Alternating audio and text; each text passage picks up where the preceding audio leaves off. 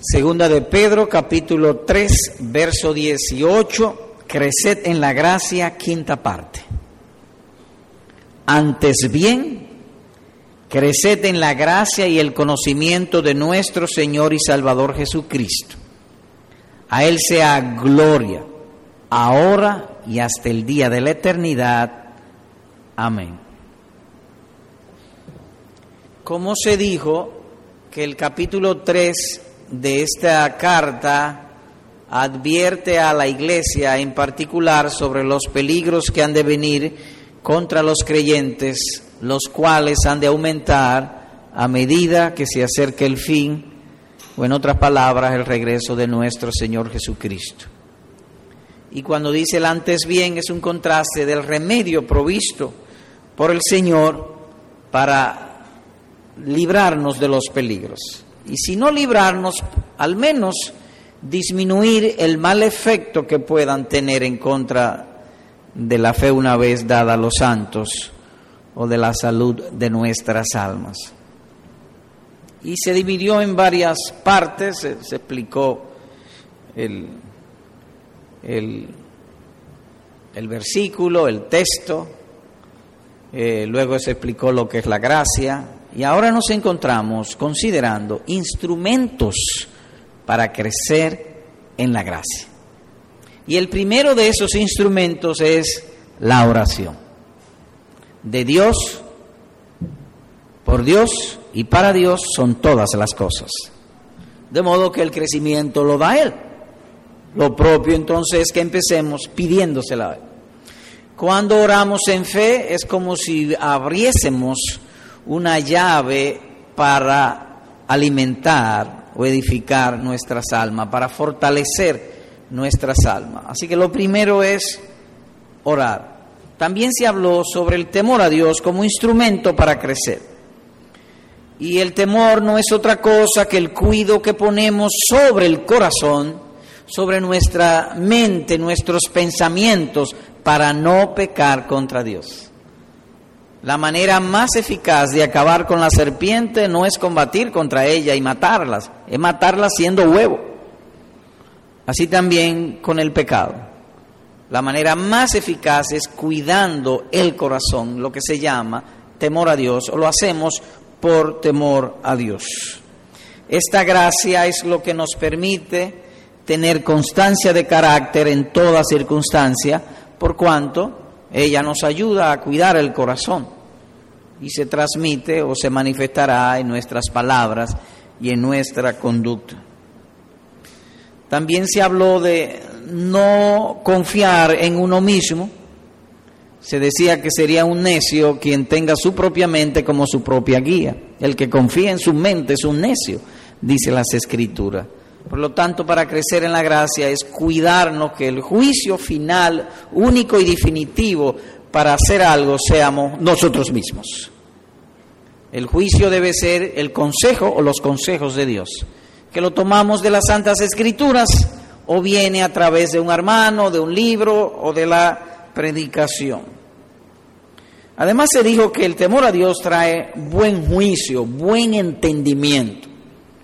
Es decir, que el temor a Dios es el principio de la sabiduría divina, nos hace entender correctamente y nos hace también capaces de aplicar correctamente en el momento que lo necesitamos. Se dio el ejemplo de Noé. Noé, Dios le dijo que iba a destruir la tierra y que se hiciese un arca. Noé estaba seguro de que Dios le iba a salvar. Sin embargo, notamos que él preparó el arca. ¿Por qué lo hizo? Porque fue sabio. Él sabe que Dios cuando manda algo requiere la colaboración del creyente. Dios manda, nos ha dado su gracia, nos ha capacitado, nos ha dado su palabra para que hagamos lo que Él manda. Por lo tanto, se requiere la colaboración nuestra y en ese sentido el temor le dio sabiduría a Noé, pues dice la escritura en Hebreos 11, con temor preparó el arca. En breve, hasta ahora eso es lo que hemos visto. Hoy seguiremos con instrumentos para crecer en la gracia. Nos restan considerar o estudiar en la Biblia tres instrumentos para crecer en la gracia. Humildad, los consuelos de la gracia y las recompensas de la gracia. Pero hoy hablaremos estrictamente acerca de la humildad, la humildad cristiana. Y empezamos con una pregunta, ¿qué es la humildad? En breve, la humildad es el estado espiritual del cristiano que nace de considerar la infinita grandeza y perfecciones de Dios y compararla con nuestra propia indignidad. Voy a repetir. La humildad es el estado espiritual del cristiano que nace de considerar la infinita grandeza y perfecciones de Dios y compararla con nuestra propia indignidad y vileza. Es por eso que el humilde obedece a Dios, porque él sabe y él está consciente que Dios es más sabio que él, que Dios es más inteligente que en él y que Dios quiere lo mejor para él, mejor que lo que él quiera para sí mismo. Él ve la grandeza de Dios, él ve las perfecciones de Dios y entonces lo compara consigo mismo. A veces, para ilustrarlo, nosotros queremos hacer algo, consultamos, preguntamos, ¿y qué te parece esto? ¡Wow! Oímos su mejor consejo, dejamos el nuestro y tomamos el del otro, lo consideramos superior. Esa comparación, porque la humildad es una gracia cooperativa, viene primero de ver a Dios. Ahí comienza la humildad. La humildad pues conduce a renunciar a nuestro propio método de alcanzar el bien y escoger el que nos ha indicado Cristo. Los consejos de Dios son mucho mejores que los míos o que los nuestros, y reitero, quiero amarrar el pensamiento y, repito sobre el asunto, son mejores que los míos, me comparo conmigo Veo que sí, que sí, ciertamente son mejores. Esto pues me conduce, me conduce a qué? A renunciar a nuestro propio método de alcanzar el bien. Yo me levanto temprano, me acuesto tarde, todos los días buscando algo bueno, el bien. El humilde, ese método lo hace siguiendo lo que Dios ha mandado. Eso es humildad. Así que él ve a Dios, se compara con Dios y el resultado de tal comparación lo inclina a obedecer a Dios o actuar conforme a la bajeza que ha descubierto en él, a depender de Dios. Por lo tanto, la humildad, como se ha dicho, es una gracia comparativa. Su satisfacción, su meta, su placer, porque él anda buscando el bien, es Jesucristo. Eso es humildad. Hay un ejemplo elocuente de esto en la vida del apóstol Pablo. Así que voy a leer el currículo del apóstol Pablo. Oigan esto, a lo que llegó el apóstol Pablo en cuanto a la humildad, en el sentido de que se viene tratando.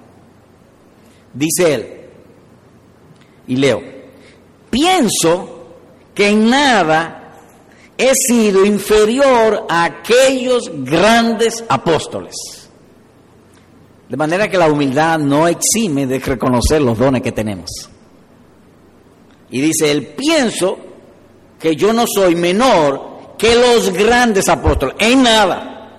¡Wow! ¡Qué currículo! Y él está hablando delante de Dios, en su conciencia, inspirado por el Espíritu Santo. Él no se lo está inventando, está hablando verdad. Y él agrega, por la gracia de Dios soy lo que soy y su gracia no ha sido en vano para conmigo. Y da una, una muestra. Antes he trabajado más que todos ellos, pero no yo, sino la gracia de Dios conmigo. Entonces entra en los particulares, con potencia de señales y prodigios en el poder del Espíritu de Dios, de manera que desde Jerusalén, de donde empezamos, y por los alrededores hasta Ilírico, todo lo he llenado del Evangelio de Cristo. Para los que llevan nota, segunda los Corintios 11, 5, primera los Corintios 15, 10, Romanos 15, 19. De manera que cuando examinamos el currículo, y cuando digo currículum, a veces alguien queda sin empleo y le dice, mándame tu currículum para conseguirte empleo. Y él manda su currículum y escribe lo mejor de él. Él está escribiendo lo mejor de él delante de Dios. Ese es su currículum. Y su currículum es un currículum extraordinario. No soy menor que los grandes apóstoles. Así que cuando él mira para atrás, no es menos que lógico y racional de estar satisfecho en lo que ha hecho. Ahora, ¿obra así un corazón humilde? Oiga cómo agrega él. Hermanos, yo mismo no pretendo haberlo ya alcanzado, pero una cosa hago, olvidando ciertamente lo que queda atrás y extendiéndome a lo que está delante, Filipenses capítulo 3, versículo número 3. Lo mío es Cristo, dice él. Sí, que yo tengo un currículo extraordinario, sí, eso es verdad, la gracia de Dios conmigo, pero yo lo que quiero es al Dios de la gracia. Eso es lo que yo quiero, eso es humildad. Mi gloria es seguir a Cristo, no lo que yo he hecho, y lo que yo he hecho es extraordinario. Él se compara, ve a sí mismo, aunque vea su trabajo extraordinario, y dice, mi gloria es Jesucristo. Estar satisfecho solamente en Cristo. Por lo tanto, el humilde siempre se compara con el mejor modelo, Cristo Jesús. El tonto se compara, y nosotros somos tontos muy a menudo, nos comparamos con nosotros. Pero el hombre sabio y humilde se compara con el mejor modelo, con Jesucristo. Y eso es lógico, racional, porque el agua es de acuerdo a la fuente. Si el agua es dulce, la fuente es dulce. Y el original del cual el verdadero creyente ha sido cortado es este, manso y humilde de corazón.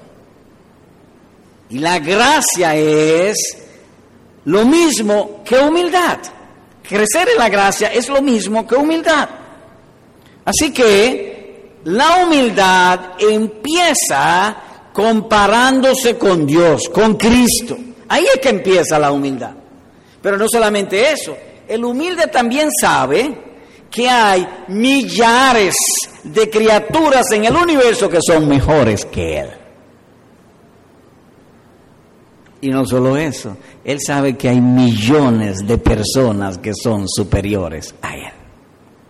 Cuando un hombre dice, mira, todos los hombres son iguales, no hay nadie superior a mí, bueno, delante de la ley somos iguales, en la salvación todos somos iguales, pero eso es una estupidez.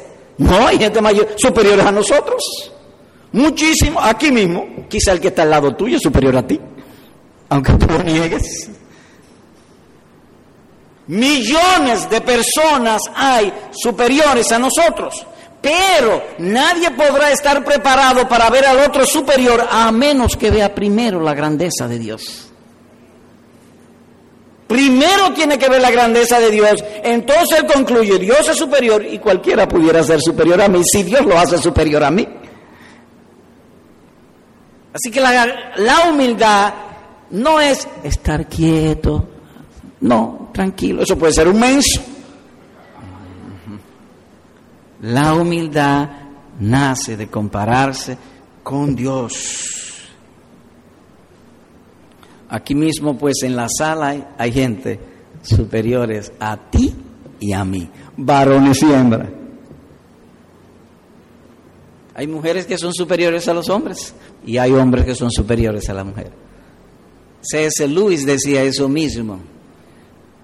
La sabiduría empieza en cierta manera viendo que hay mucha gente que son superiores a nosotros, en todo, en todo, en intelecto, en inteligencia, en conocimiento.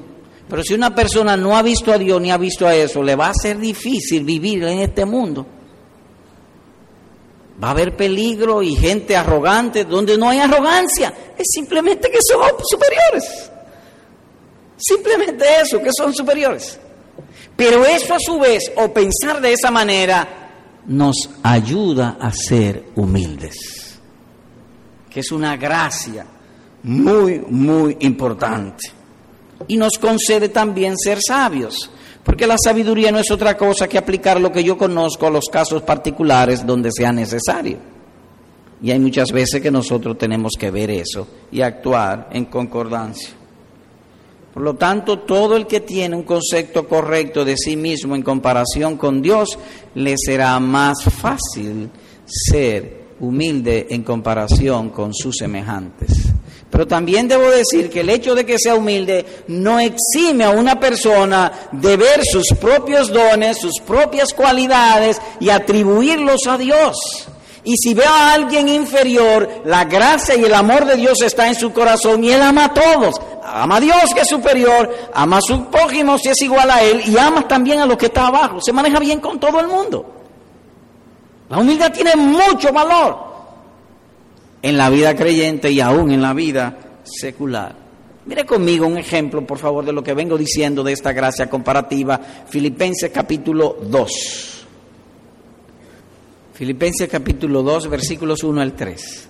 Leo.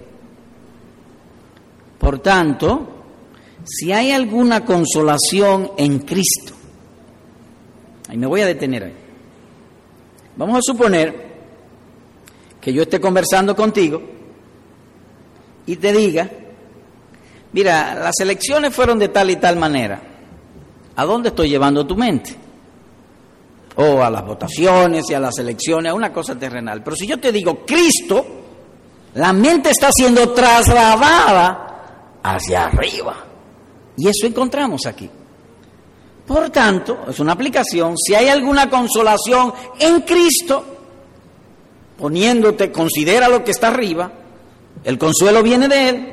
Si algún consuelo de amor, si alguna comunión del Espíritu, si algún afecto entrañable, si alguna misericordia, todo lo que el hombre aspira, deleitarse, gozarse, vivir en paz, todo lo que el hombre aspira, completar mi gozo, sintiendo lo mismo, teniendo el mismo amor, unánime, sintiendo una misma cosa. Verso 3. Nada hagáis por contienda o por vanagloria antes bien con humildad, estimando cada uno a los demás como superiores a él mismo. ¿Cuándo manda él a estimar a los demás como superiores a mí? Después que me levantó mi mente a Cristo. Por lo tanto, la humildad es una gracia comparativa que viene de ver primero a Dios, a Cristo mediante la fe, y entonces ver a mi semejante y considerarlo como superior a mí mismo. Porque hay muchas cosas que mi hermano tiene superior, y los hombres en general superiores a mí mismo. Y él muestra el ejemplo de Cristo.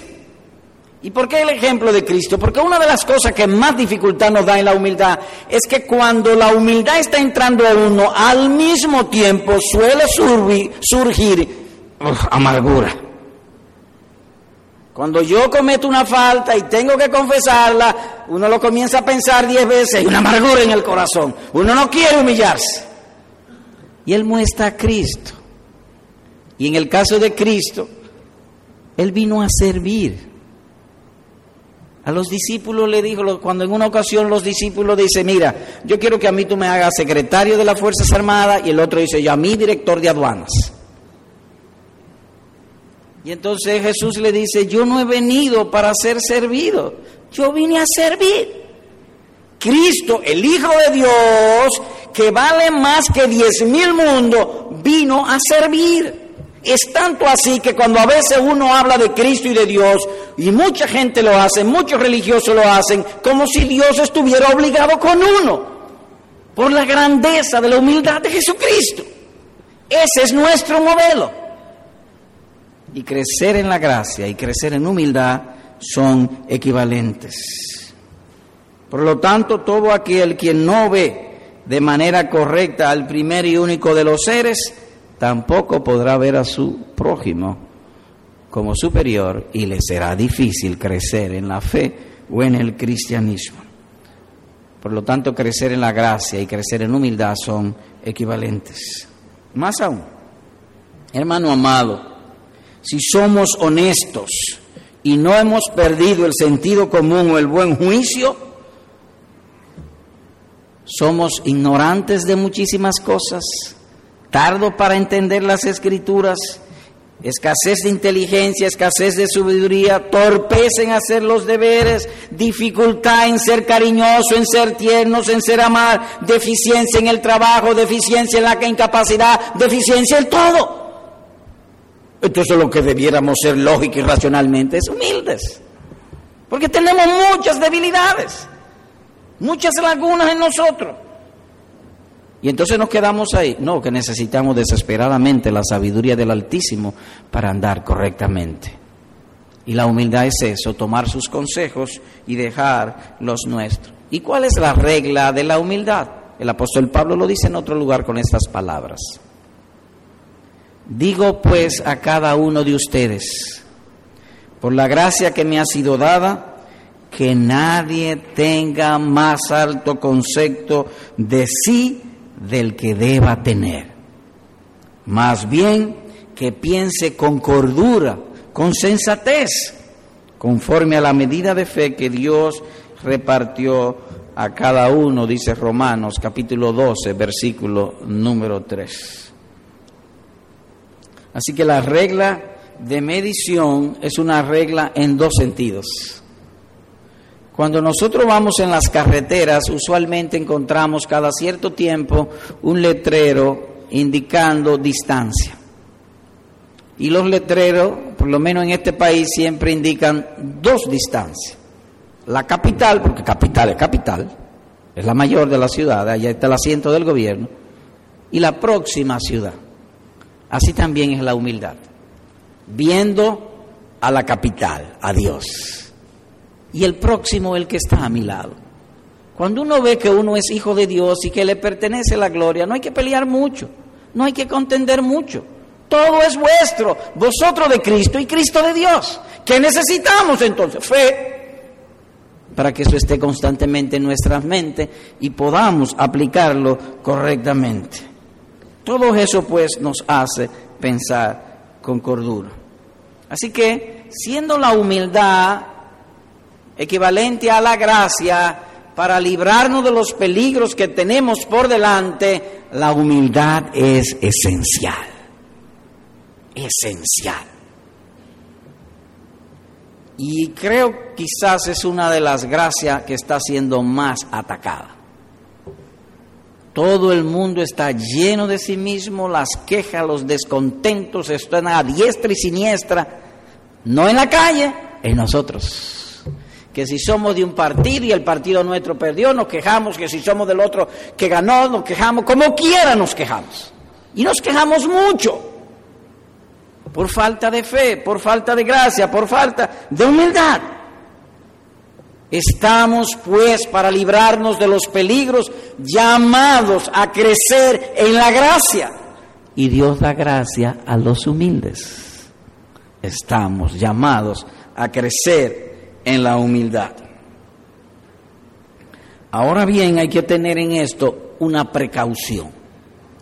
Y la precaución es la siguiente. Por favor, vayamos a Segunda los Corintios capítulo 12. Segunda los Corintios capítulo 12. Y el verso 7, 6 y 7 voy a leer. Leo. Sin embargo, si quisiera gloriarme no sería insensato porque diría la verdad. Pero lo dejo para que nadie piense de mí más de lo que en mí ve u oye de mí. Aquí viene el punto. Y para que la grandeza de las revelaciones no me exaltase desmedidamente, me fue dado un aguijón en mi carne, un mensajero de Satanás que me bofetee para que no me enaltezca sobremanera. Esta es una precaución a tener en la gracia. ¿Y cuál es la precaución? Bueno, dice aquí que se le dieron grandeza de las revelaciones. Cuando uno lee, cuando uno va creciendo en la fe y lee el Antiguo Testamento y lee el Nuevo, uno dice, wow, wow. ¿Y cómo este hombre entendió esas cosas en el Antiguo Testamento que no, sé, no había manera de entenderla? ¿Cómo la entendió? Dios se la reveló le dio grandeza de revelaciones. Es decir, que él creció, se engrandeció por encima de todos sus compañeros. Ahora noten lo que dice a, seguida. Y para que la grandeza de las revelaciones, ta, ta, ta, me fue dado un aguijón en mi carne un mensajero de Satanás que me abofetee para que no me enaltezca sobremanera. De manera que el ser humano no está capacitado para recibir las altas revelaciones de Dios y cuando se la da a una persona, le da también adversidades para mantenerlo humilde y seguirle dando revelaciones. Por lo tanto, si tú creces en gracia, si tú creces en humildad, con honestidad te digo lo que dice las Santas Escrituras y en verdad van a aumentar tus enemigos. Los problemas van a aumentar. Pero al mismo tiempo aumenta la certeza del mundo espiritual. Él veía un aguijón en su carne, quizás una enfermedad, yo no sé qué cosa, y él no lo atribuyó a, ah, bueno, es que comí mucha sal, o que tal alimento me hizo tal cosa. No, Dios ha permitido que ese diablo venga sobre mí. Es decir, que sus ojos de la realidad espiritual se le abrieron. Y la certeza de que Cristo venga también se le aumentó. Entonces, aunque suframos, aunque tomemos el camino de la cruz, que vengan. Nos hará más semejante a que Jesucristo y la fe será aumentada. Bueno pues es ser humillado. Bueno es ser humilde. Por lo tanto, nosotros estudiamos la naturaleza de la humildad, lo que es la humildad, pero sobre todo lo que queremos hacer y decir y puntualizar respecto a los peligros en que estamos envueltos o a lo que estamos expuestos es las obras de humildad. Actuar humildemente. Como decía Jonathan Edward, y cabe aquí, amados hermanos, Generalmente esa amargura que se da en nosotros cuando va entrando tiene un buen efecto. Es que está matando nuestro orgullo, pero está fortaleciendo la humildad. Actuemos más por la palabra de Dios que por los sentimientos en este sentido que estamos hablando. Que seamos humildes. Eso a su vez nos da mayor fe. ¿Y por qué mayor fe? Bueno, hemos dicho que la humildad es una gracia comparativa. Oímos la voz de, Dios. Y el corazón entonces, la humildad se hace más sensible de oír, crecete en la gracia y el conocimiento de nuestro Señor Jesucristo. Ahora bien, en cuanto a las obras de la humildad, o dicho de otra manera, hay dos signos, dos signos, que son, si no los que más, de los más que dan evidencia de estar en la gracia y creciendo en la gracia. El primero de ellos es la humildad. El segundo de ellos, la obediencia. Vuelvo a repetir. ¿Cómo yo sé si estoy creciendo en la gracia? Por dos signos, usualmente, o a saber hasta donde nos llegue el entendimiento. Creciendo en humildad y el otro creciendo en obediencia. ¿Y qué es la obediencia? Bueno, si, si viene conmigo a Juan 15, pudiéramos ver lo que es obediencia. Juan 15. Juan 15 y el verso 14. Leo. Vosotros o ustedes sois mis amigos si hacéis lo que yo os mando. Obediencia es hacer lo que manda Cristo. No otra cosa. Obediencia es hacer lo que manda Cristo. Y cuando uno obedece lo que manda Cristo, tiene un privilegio. Cristo es mi amigo.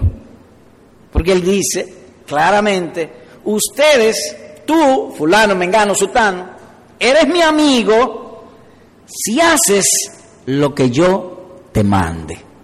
Obediencia es hacer lo que manda Cristo. Y el privilegio es tener amistad con Cristo. Y es un signo inequívoco de estar creciendo en la gracia. Entiéndese pues que nadie puede crecer en la obediencia a menos que tenga fe. Porque Cristo tú no lo estás viendo. No, tú no lo estás viendo. Todo lo que conocemos de Cristo, como se ha dicho en otra oportunidad, es por escrito. Es un libro que nosotros conocemos de Cristo. Nunca lo hemos visto. El libro dice que Él está en el cielo. Eso es todo lo que conocemos. Ahora bien, eso es en términos naturales. En términos de fe, nosotros sabemos que Él habla a través de su palabra. Él es real, Él está a la diestra del Padre y aunque yo no lo vea, es más real que cualquier otra cosa o con cualquier otro que mande. Obediencia es pues en fe, sin verle, confiarle, hacer lo que Él manda. Eso es obediencia. La persona pues ve a Cristo como la autoridad por encima del rey, por encima del presidente, por encima de todo el mundo. Cristo es el rey. Y cuando él lee su palabra, o cuando oye la predicación, o cuando ve un libro de obedecer, él entonces obedece. Obviamente también hemos de decir que hay grados en esto.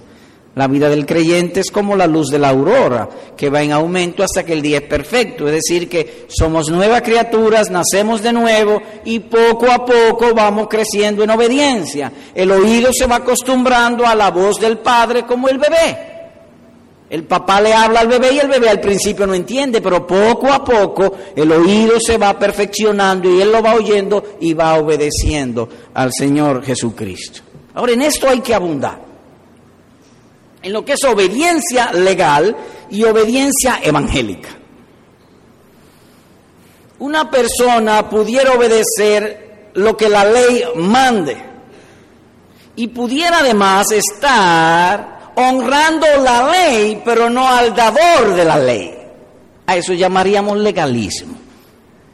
Él hace lo que la Biblia manda, pero lo hace no por amor a Dios, ni por agradar a Dios, ni estando consciente que lo que Dios manda es para su gloria y para mi beneficio. Él no lo hace por eso, la Biblia lo manda y entonces Él lo hace.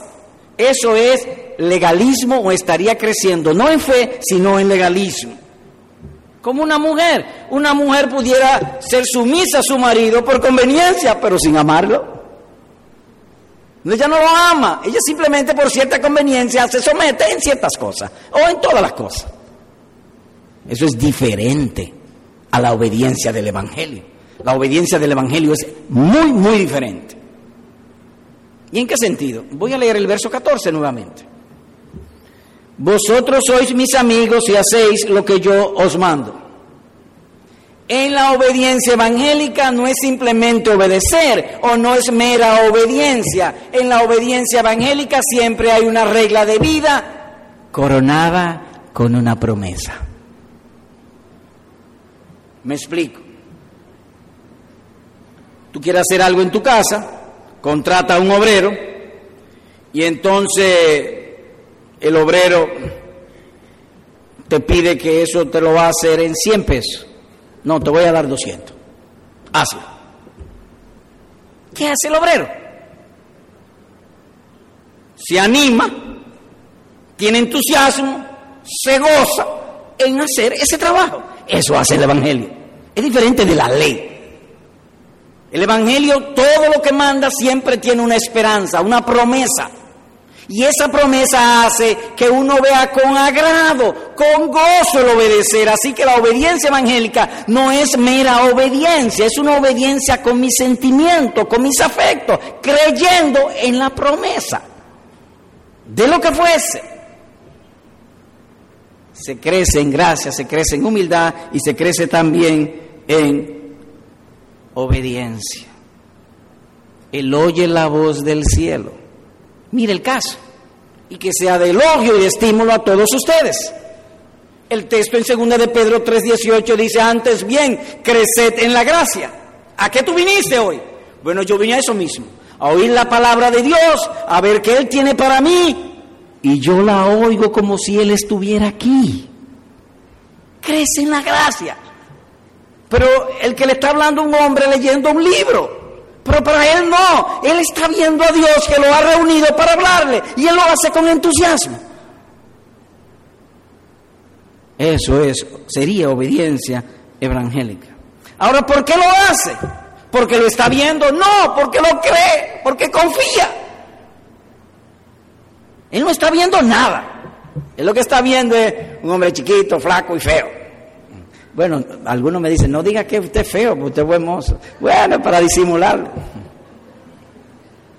El punto es que el mundo invisible le es real, digno de ser obedecido. Estaría creciendo. Y a eso venimos, a oír la voz de nuestro Dios, porque queremos crecer en fe y en gracia.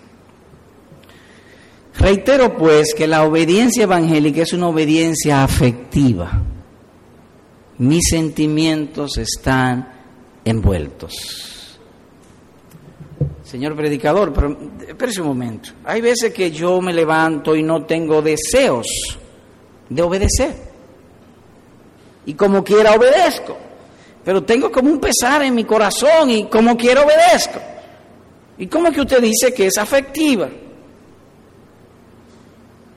¿Alguna vez te ha dado gripe? Sí. ¿Y por qué no te ha matado? O porque mi sistema de defensa es mayor que la gripe y el sistema inmunológico mío. Yo no soy médico, pero atiendo. El sistema inmunológico mío termina venciendo la gripe. Pues eso mismo es lo que tú también estás diciendo que sucede esas mañanas que tú no tienes deseo. El gozo por Cristo es tan grande que termina ahogando el mal deseo y horas.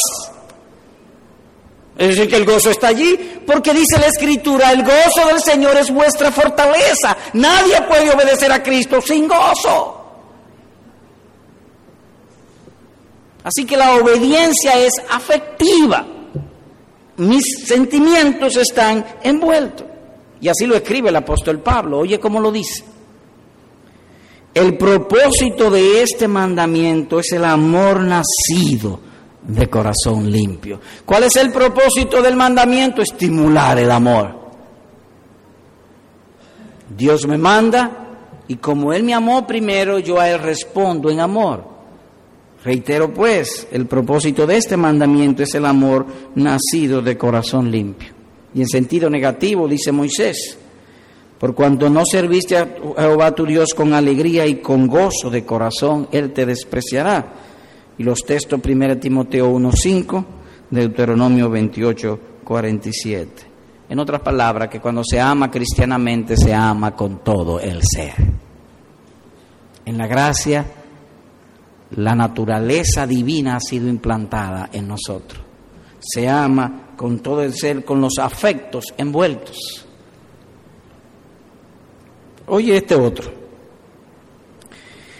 Y cualquiera que dé a uno de estos pequeñitos un vaso de agua fría solamente por cuanto es discípulo, de cierto os digo que no perderá su recompensa.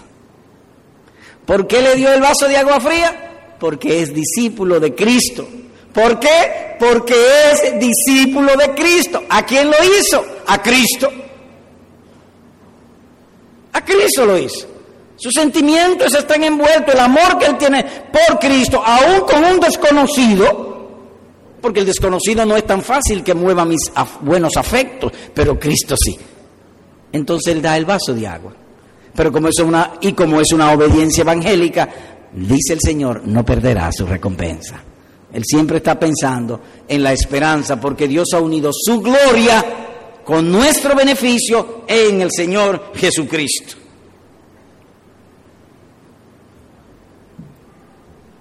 Suponte que tú eres amigo de alguien y le vas a hacer un regalo. Lo que tú tratas de averiguar siempre es qué le gusta, qué le agrada. Tú no averiguas qué es lo que le disgusta, sino que le gusta, porque le ama. Servir a Cristo sin los sentimientos, sin buenos afectos, es como darle a un amigo algo que le disguste. Servir a Cristo sin los afectos envueltos no vale de nada. Sería una obediencia vana. Veamos también el caso del agricultor y comparémoslos con un oficinista. El oficinista tiene un horario y trabaja diligentemente. Pero el agricultor no. Sin embargo, el agricultor se levanta más temprano y a veces termina más tarde que el oficinista. ¿Por qué? Por el placer que le da la cosecha. Así el creyente. El creyente está envuelto en que todo lo que hagamos para la gloria de Dios será recompensado. Y aunque no tengamos, por así decirlo, el horario de un oficinista, tenemos la disciplina de buscar la gloria de Dios en todo para que Él sea glorificado y nosotros beneficiados. Por lo tanto, si tu conciencia puede testificar del fruto de tu obediencia, que tú obedeces a Cristo porque le amas, entonces puedes estar seguro que tal testimonio y tu obediencia son frutos de la gracia de Dios. Repite. ¿Tú obedeces a Cristo? Sí. ¿Te goza en obedecerlo? Sí. ¿Tu conciencia te da testimonio que tú lo haces por amor a Él? Sí. Pues mira, la obediencia tuya y el testimonio de tu conciencia son frutos de la gracia de Dios que un día fue implantada en tu corazón. Quisiera agregar algo más, un refuerzo en este sentido. Hay ocasiones cuando los predicadores, o nosotros los predicadores, presionamos a la audiencia, a los que están presentes, a orar en secreto, a hacer buenas obras, a meditar en la palabra, a examinar sus conciencias, a velar, a redimir el tiempo. Y a veces lo presentamos como si fueran consejos para tu perfección. El oyente le suena legalismo y le quita importancia. En cambio, cuando uno obedece pensando en Dios, ya no son consejos de perfección, son consejos para honrar mi creación, que Dios me creó para su gloria. Hay un ejemplo en Proverbios que yo creo que puede abundar en ilustrar esto. Por favor, vayamos a Proverbios 13. Proverbios 13 y el verso 13. La segunda parte. Voy a leerla entero, pero el énfasis es la segunda parte del texto. El que menosprecia el precepto perecerá por ello. Pero, o más, el que teme el mandamiento será recompensado. Ahora dice allí dos palabras que llaman nuestra atención. Teme. ¿A quién le teme? A que dio el mandamiento. ¿Y quién dio el mandamiento? Dios. Entonces el texto dice, el que teme el mandamiento o el que lo hace temiendo a Dios será recompensado. Él no está pensando simplemente en algo legal o perfeccionar su vida, él no está pensando en eso, él está pensando en Dios. Esos y solo esos serán recompensados. Eso sería crecer en la gracia. Cuando nosotros empezamos a estudiar este versículo 18, dice, creced en la gracia y el conocimiento de nuestro Señor Jesucristo. Punto. Luego agrega, a Él sea el honor y la gloria desde ahora y hasta el día de la eternidad. Hay una voz del cielo y hay una voz de la iglesia hacia el cielo. ¿Quiénes crecen en la gracia? Los que oyeron la voz del cielo o que temen el mandamiento. Tienen el temor a Dios y eso los hace servir a Dios. Ellos pues serán recompensados. Es decir, que oyeron una voz superior. O vieron beneficio en obedecer, sería la idea. Otro ejemplo, Naamán. Naamán era un hombre valeroso, pero leproso. Es decir, que, que lo veía, él era un hombre guapo, muy inteligente, dirigía los ejércitos del capitán de Siria con eficacia, ganaba las batallas, pero cuando usted lo veía, oh, él era leproso, de distancia.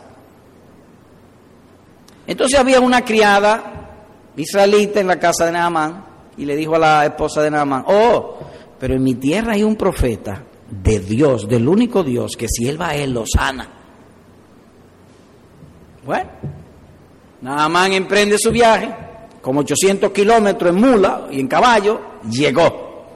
Cuando llega allí, Eliseo el profeta le dice, báñate en el Jordán.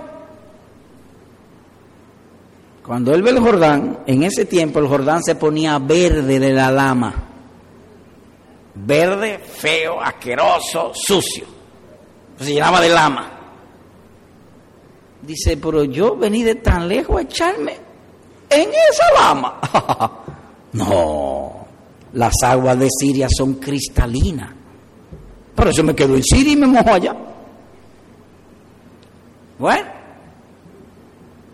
le dice uno de sus criados, Señor, si el profeta te hubiese, te lo voy a dramatizar, si el profeta te hubiese pedido que le dé diez vueltas a la casa de rodillas, ¿tú lo hubiese hecho? Una cosa grande, portentosa. Sí. Entonces, si tú estás dispuesto a hacerlo más grande y esto te lo manda Dios para tu beneficio, ¿por qué no hacerlo más pequeño? Métete al agua. Dice él, oh, pero tienes razón. Y se metió al agua y se bañó, no una, siete veces. Y salió su piel limpiecita. Ahora, ¿qué hizo él? ¿Qué reforzó? ¿De dónde sacó fuerzas? Que el Dios al que él vino a buscar lo mandó. El que teme el mandamiento será recompensado.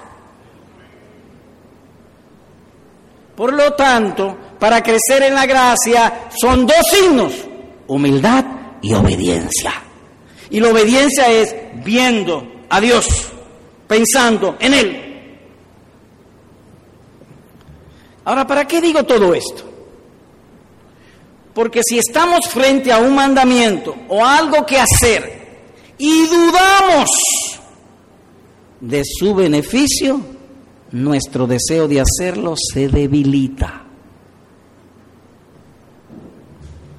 A un hombre sin fe, usted le dice, tiene que vivir para la gloria de Dios. ¿Qué? Espérate. ¿Y quién es Dios? Si Él tiene lleno de gloria, ¿para qué necesita más gloria? Porque Él no ve beneficio en eso. Pero el hombre de fe ve beneficio. Y al ver beneficio, Él obedece. Porque Dios en Cristo ha unido su gloria con nuestro beneficio. El Señor Jesús lo dice, si alguno quiere venir en pos de mí, tome su cruz y sígame, que se niegue a sí mismo y que me siga. Y todo el que pierda su vida por causa de mí, la hallará. En otras palabras, que hay beneficio.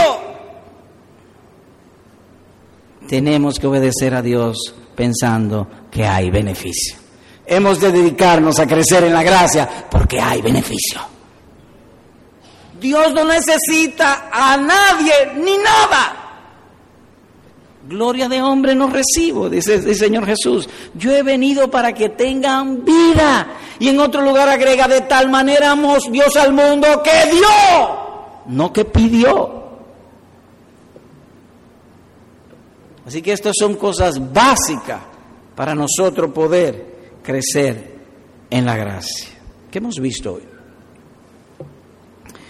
Bueno, vimos que en la vida cristiana hay dos marcas más que toda otra que evidencian el crecimiento en la gracia, humildad y obediencia. Y se dijo que la humildad es una gracia comparativa, imposible que un hombre sea humilde a menos que vea primero a Dios.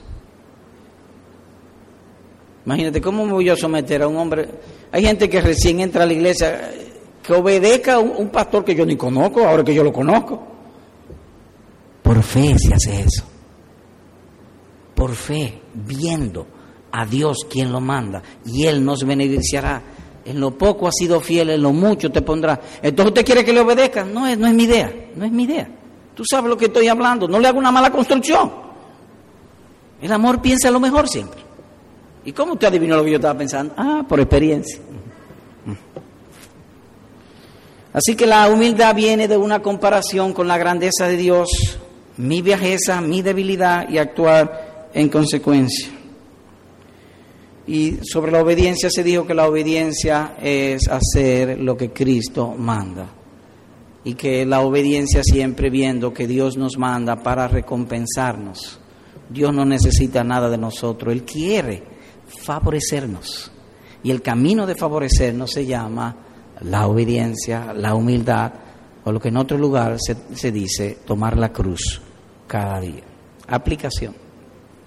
Hermanos, esta obediencia es tu privilegio como también tu deber. Dos cosas, es tu deber y es tu privilegio. El día pasado hablaba con un hermano y entonces estaba relacionado con las altas esferas del poder y yo le hice la pregunta muy ingenua, ¿y tú conoces al presidente? Otra palabra, oh, conocer al presidente. Como algo bueno, algo glorioso, algo beneficioso. Pero yo no hablo de conocer al presidente, ni siquiera al rey, ni siquiera a Obama, ni el rey de, de Inglaterra, la reina de Inglaterra, ni el rey de España. Conocer al rey Jesucristo. De eso hablamos. Si hacéis lo que yo os mando, seréis mis amigos.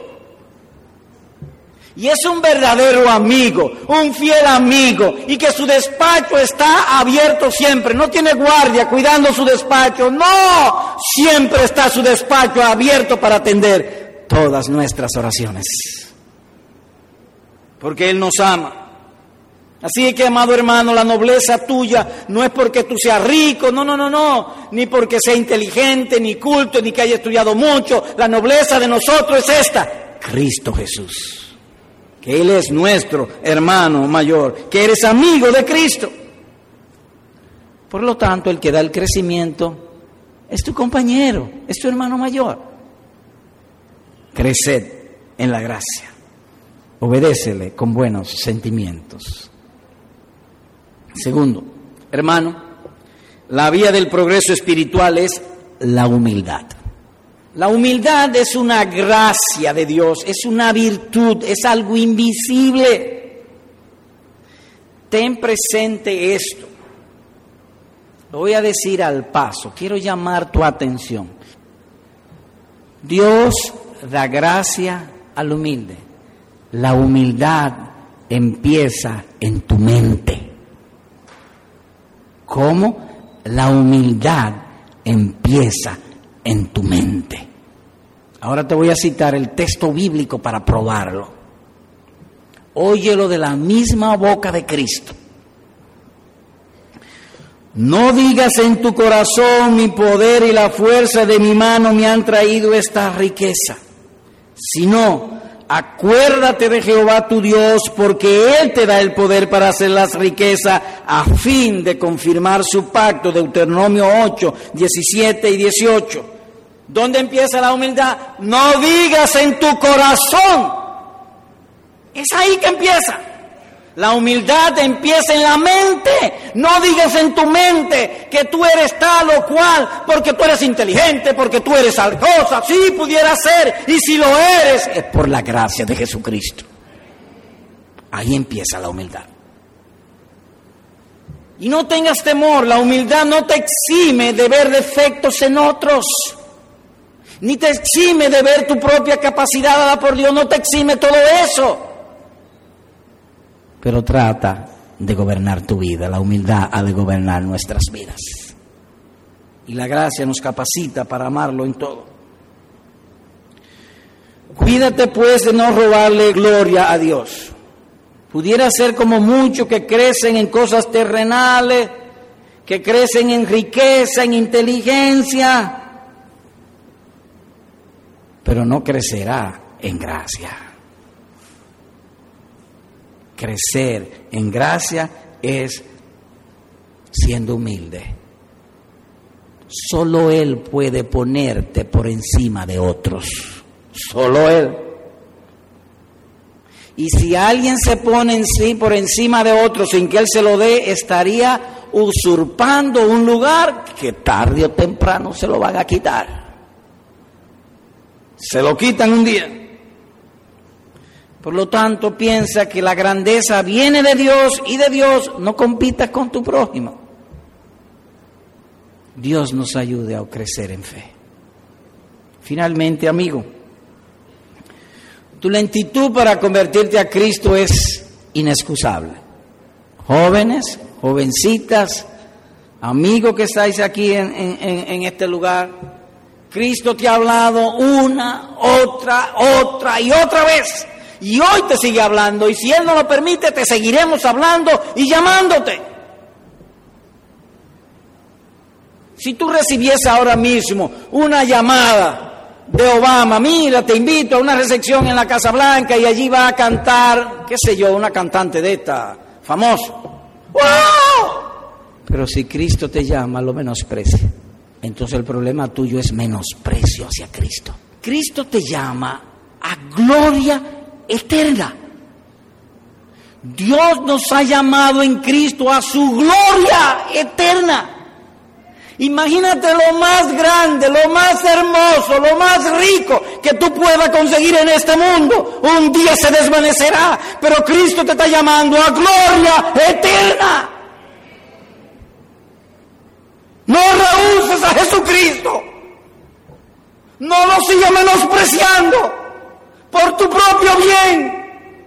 Y si lo sigues menospreciando, te vas a perder del mayor bien que puede recibir un hombre en esta tierra, la gloria de Dios. Y habrá que echarte al infierno, tristemente. Tú dirás, ¿qué hago? Ahí mismo en tu asiento. Órale a Dios, Señor, perdona mi locura. Perdona por menospreciarte y sálvame. Amén.